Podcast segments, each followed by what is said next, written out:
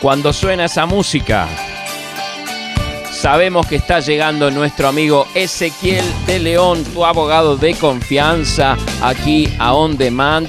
Bienvenido hermano una vez más a este mate jurídico. Hola Diego, ¿Cómo estás? ¿cómo estás? Eh, hoy, esta semana hicimos doblete, ¿eh? Hoy sí, claro, claro, porque la semana pasada no pudiste estar, así que la gente lo pedía a los gritos. Decía, no, yo quiero que Ezequiel me cuente cuáles son las novedades jurídicas que hay en Argentina. Y bueno, acá estás. Acá estamos. Les dejo el teléfono para- Contento, un saludo para vos, para toda la audiencia. Sí. Y bueno, hoy tengo, tengo un tema eh, actual, Un, ¿eh? un tema actual. Pero espérame porque yo a la gente le tengo que dar tu teléfono para que lo tengan agendado. Aquellos que se suman, vos sabés que el público se va renovando y que se van sumando nuevos oyentes. Bueno, cuando ustedes necesiten la atención de un abogado, quizás este, sería conveniente que ya lo tengan agendado. Entonces, 11 66 06 40 86 es el número. Se los repito lentamente como le gusta a Ezequiel para las personas que son más lerdas en anotar. 11 66 06 40 86. Ese es el número. Usted lo tiene que tener agendado ahí. Yo generalmente lo que digo cuando es un número así medio para tenerlo eh, en momentos de emergencia, agendan AA00 Ezequiel de León, por ejemplo. Entonces ya sabes que es el primero en la lista.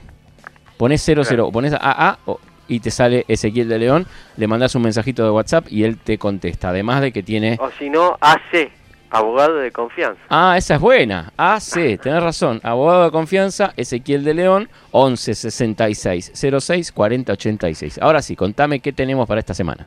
Bueno, vamos rápido, que, que es bastante. A ver. Vamos a tratar de hacerlo, eh, digamos, en- no en un solo en un, en un solo programa, vamos a ir dosificando. esto, Dale. Porque es bastante información. Bueno. Pero eh, vamos a hablarlo como quien dice en criollo, ¿no? Sí, No vamos a entrar porque son un montón de números, de resoluciones, de Sí. decretos. Vamos a tratar de hacerlo lo más eh, práctico posible porque la idea es que el trabajador, trabajadora lo entienda, claro, que claro. el empleador lo entienda. Acá eh, está bueno que sepamos que hay una relación de trabajo Sí. en un contexto de, de emergencias que se yo voy a ir nombrando los decretos también los números pero no para hacer una clase jurídica sino para que si el oyente que está del otro lado tiene alguna duda lo pueda anotar y después lo lee tranquilo Exacto. porque también eso sirve poderlo leer y obviamente después si quedan dudas después de leerlo me pueden consultar a mi WhatsApp, no Perfecto. ningún problema. Pero pero así ya tienen las herramientas como para también hablarlo con con el empleador. Pero bueno, acá hay dos partes. A ver, Está el empleador y el trabajador. Es una relación en un contexto de emergencia que fue decretado eh, por el decreto 260 barra 2020 ujú, que fue decretada la, la emergencia sanitaria. ¿sí? Esto fue antes del 20 de marzo que se decretó el aislamiento o la cuarentena, como todos decimos, ¿no? Entonces, eh, en este contexto de emergencia por el COVID-19, por, por esta pandemia, es importante que, primero, entendamos que tanto empleador como trabajador están sufriendo las consecuencias. Es más, todo el mundo está sufriendo las consecuencias de esta pandemia. Entonces no lo tenemos que ver como dos grupos en pugna, Hmm, sino como dos grupos que si que si colaboran, que, te- que tendríamos que estar constantemente pensándolo así, pero en este momento de, de emergencia con más razón, colaboración y solidaridad ante todo y Mm. buena fe, bueno, podemos salir todos adelante, ¿sí? hmm. Eh, entonces, bueno, hay un paquete de medidas y de decretos para qué. ¿Cuál es el espíritu de las medidas? Poder preservar la- los trabajos, las relaciones de trabajo y poder preservar también al empleador eh, en cuanto a su función de, de darle trabajo al trabajador, por, por así decirlo, aunque sea una redundancia, Sí, sí. y poder y haya un paquete de medidas también para las empresas para poder afrontar esos gastos, esos costos sin tener entradas en algunos casos eh, que ya vamos a ver. Entonces, está bueno separar esto. Primeramente, hubo una emergencia sanitaria producto de esta pandemia que es a nivel mundial. Sí.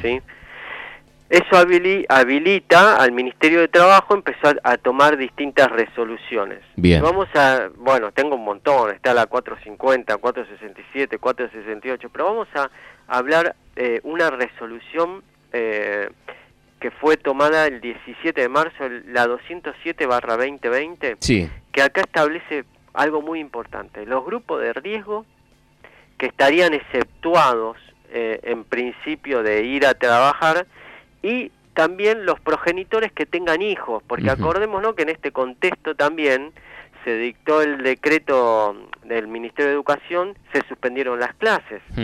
Entonces todos los que tienen hijos, yo no me incluyo por ahora, Diego, por ahora, todos los que tienen hijos, eh, bueno, tienen que, uno por lo menos tiene que quedarse a cuidar al nene. Claro, claro. Bueno, eh, entonces eso está contemplado eh, en esta resolución del Ministerio de Trabajo. Bien. Empezamos por ahí. Después se, se, yo voy a dar un, un panorama general, pero después vamos a ir los diferentes jueves vamos a ir tocando temas puntuales. Dale. Hoy vamos a tocar puntualmente el tema despidos, porque tengo muchas consultas, ¿viste? Diego, no sé si a vos te pasa también en la radio, que, que porque bueno, en este contexto... Gracias a Dios, gracias a Dios no tengo mensajes de oyentes que me hablen de despidos. Eh, sí, el otro día me consultaban por un tema de alquiler un oyente me dijo que, bueno, tenía un problema con el propietario de su departamento porque aparentemente el propietario fue a la inmobiliaria y le pidió que le aumenten el alquiler a esta persona.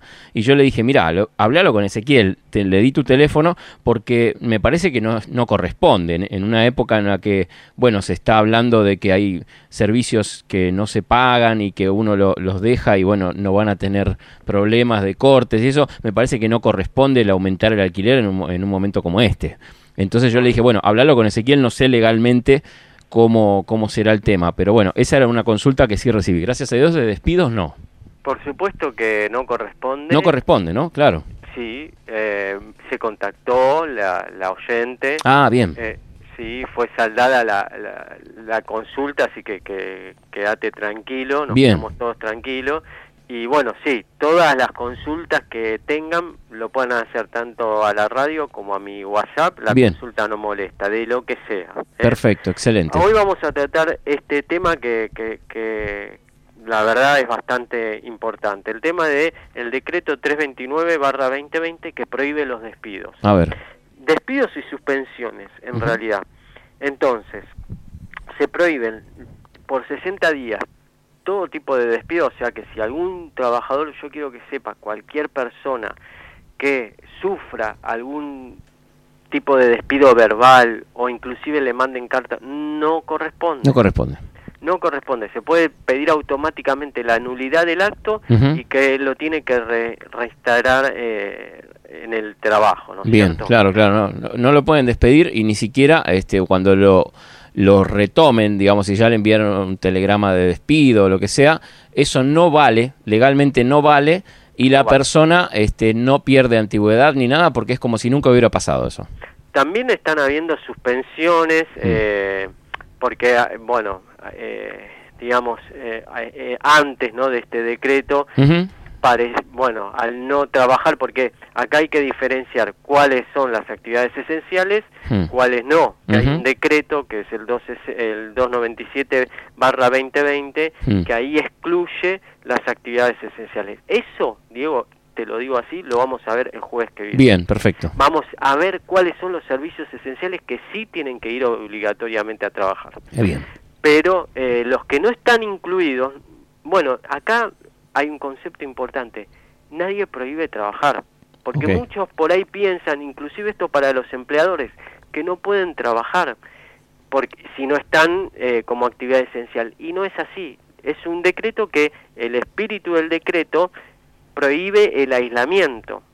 O, sea, promueve la eh, claro, declara el aislamiento Claro. y prohíbe la circulación. Exacto. Pero uno puede trabajar desde la casa. Si uno se las rebusca para poder hacer el trabajo desde el home office o online o venta online o lo que sea, eso es válido. Nadie dice que no trabajes, sino que no estés movilizándote o, o yendo a trabajar si estás en una situación de riesgo o no, o no sos una, una cosa esencial, que es lo que vamos a ver el jueves que viene.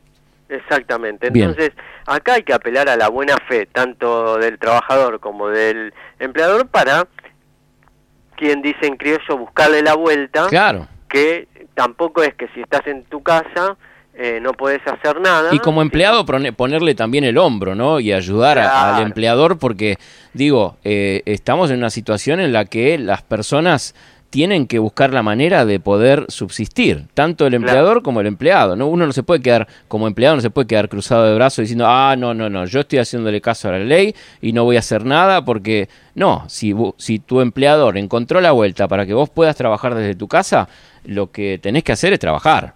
Exactamente. No son vacaciones, como dice el, el, el afiche, ¿no? Eso tenés que tomarlo también eh, para el lado de, de tu empleador, la persona que te está sosteniendo, aquel que te da el paycheck todos los meses, digamos. Es así.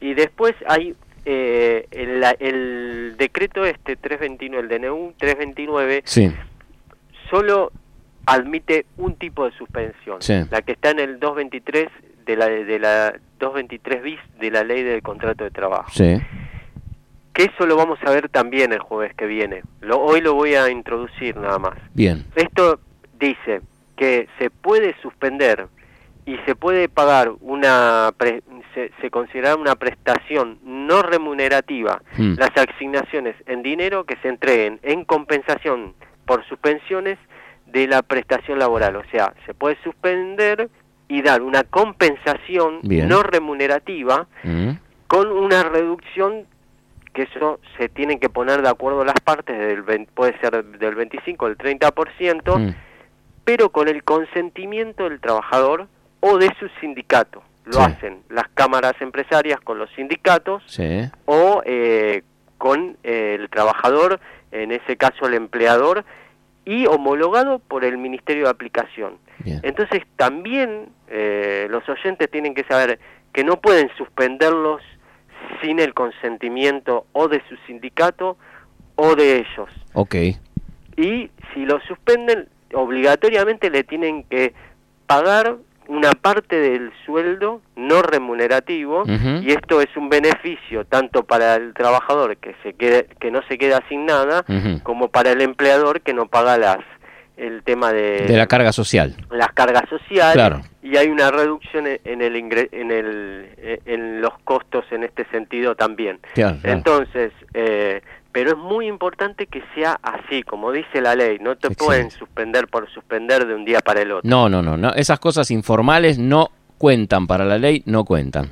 Así que esto lo introduzco y lo vamos a hablar bien también el jueves que viene ¿Qué te Excelente, parece, me encantó, me encantó el pantallazo para que también le podamos llevar tranquilidad, ¿no? A los oyentes y a los empleados y empleadores para que sepan que, bueno, eh, se está trabajando en este tema y legalmente están cubiertas muchas áreas. ¿eh? Eso, muchas áreas. Y también vamos a hablar de los beneficios, después más adelante, Sí. que tienen los empleadores para que, que le, le da, son prestaciones en dinero, en Sí. algunos casos, que le da el Estado, Sí. le otorga el Estado a ciertas pymes o a ciertas empresas, como para darles una ayuda económica también y puedan seguir en funcionamiento manteniendo los puestos de trabajo. Eh, O sea, hay que entender que el espíritu de todos estos decretos es que se mantengan los puestos de trabajo. Totalmente, claro, claro, claro. Si no, la economía se, se va por el piso. Pero bueno, gracias a Dios, eh, realmente y literalmente Dios nos está sosteniendo en estos momentos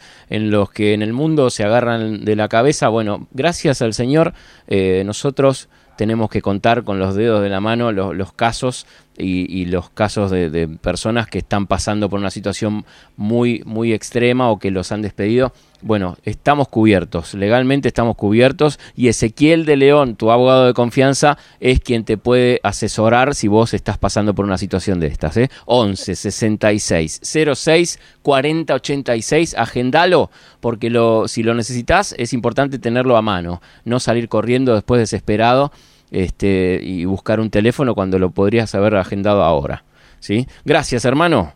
Bueno, digo muchas gracias a vos y seguimos con este tema el jueves que viene. Dale, recordame la página de, de Ezequiel de León. Ezequiel de León, abogado.com.ar. Exacto, Ezequiel de León, abogado todo junto. Eh, .com.ar, ahí tenés el Instagram, el Facebook, el número de WhatsApp por si no lo agendaste, porque eso por ahí sos muy, pero muy lento anotando y yo te lo dije tres veces, pero vos no te queda. Bueno, en la página Ezequiel de León abogado.com.ar tenés todas estas, eh, toda esta información. Gracias, hermano. Nos, nos reencontramos el jueves que viene, entonces. Muchas gracias a vos, Diego, y a todos los oyentes, y hasta el jueves que viene. Hasta el jueves que viene. ¿eh?